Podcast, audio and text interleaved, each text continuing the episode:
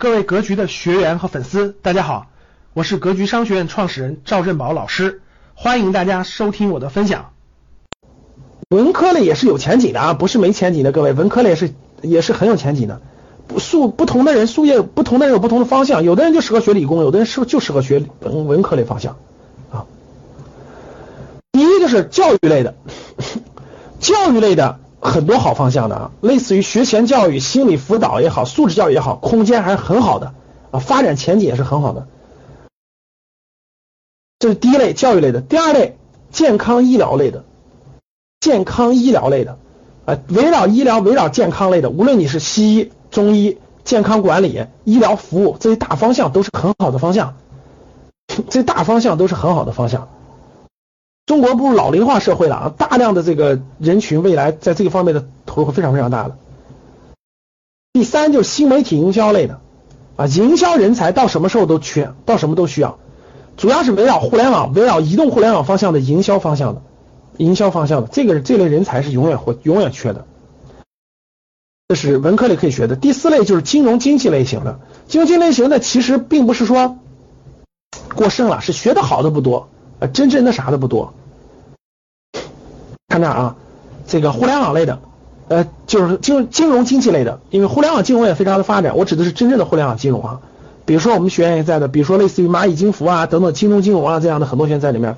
证券基金类的投资类的，未来的证券投资大方向啊，金融理财投资大方向还是有前景的，还是有前景的，空间还是很广阔的。小语种，小语种学小语种的人没有那么多啊，虽然这个这个。表面上感觉那啥，其实学的人还是没那么多的，还是很缺乏的，还是很缺乏的。小语种还是很缺乏的，类似于世界主要几大语系啊，法语呀、阿拉伯语系、拉丁语系，其实还是很缺乏的，很缺乏的。其实这种学小语种的不是救不了业啊，绝对不是救不了业，是是每个人是他可能想法不一样了。其实小语种的就业是很容易的，只不过是有的就举个例子吧，我随便举个例子，军。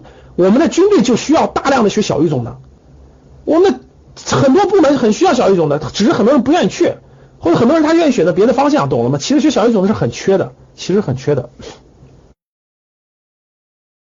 第六是文化类的，文化类主要指娱乐经济方向和体育经济方向，这两个方向都是非常不错的。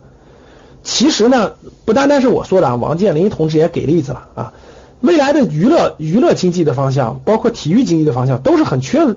都是很缺人的，没有一些人是专真的是专业出身、科班出身。其实大多数人都是后来转的。现在社会上很缺娱乐经济方向的人才和体育经济方向人才，很缺的。但是没有几个人懂，咋办？那就谁先转行谁先懂嘛。听明白了吗？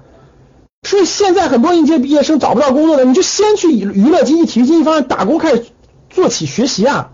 慢慢慢慢慢慢慢慢慢，你就融入其中，慢慢你就成为了专业人士了，懂了吗？娱乐经济包括跟电影、娱乐经济什么？电影、文化演出，听懂了吗？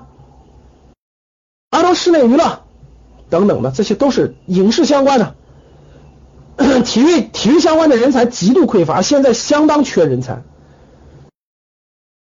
大学里没有几个是真正属于属于是教体育经济的，所以这些都是干出来的，实干出来的。不是大学里头设置专业能给你设置出来的，听懂了吗，各位？很有前途的。所以大家看，这是文科类的方向啊，这些领域当中其实都很有前景。感谢大家的收听，本期就到这里。想互动交流学习，请加微信三幺幺七五幺五八二九三幺幺七五幺五八二九。欢迎大家订阅收藏，咱们下期再见。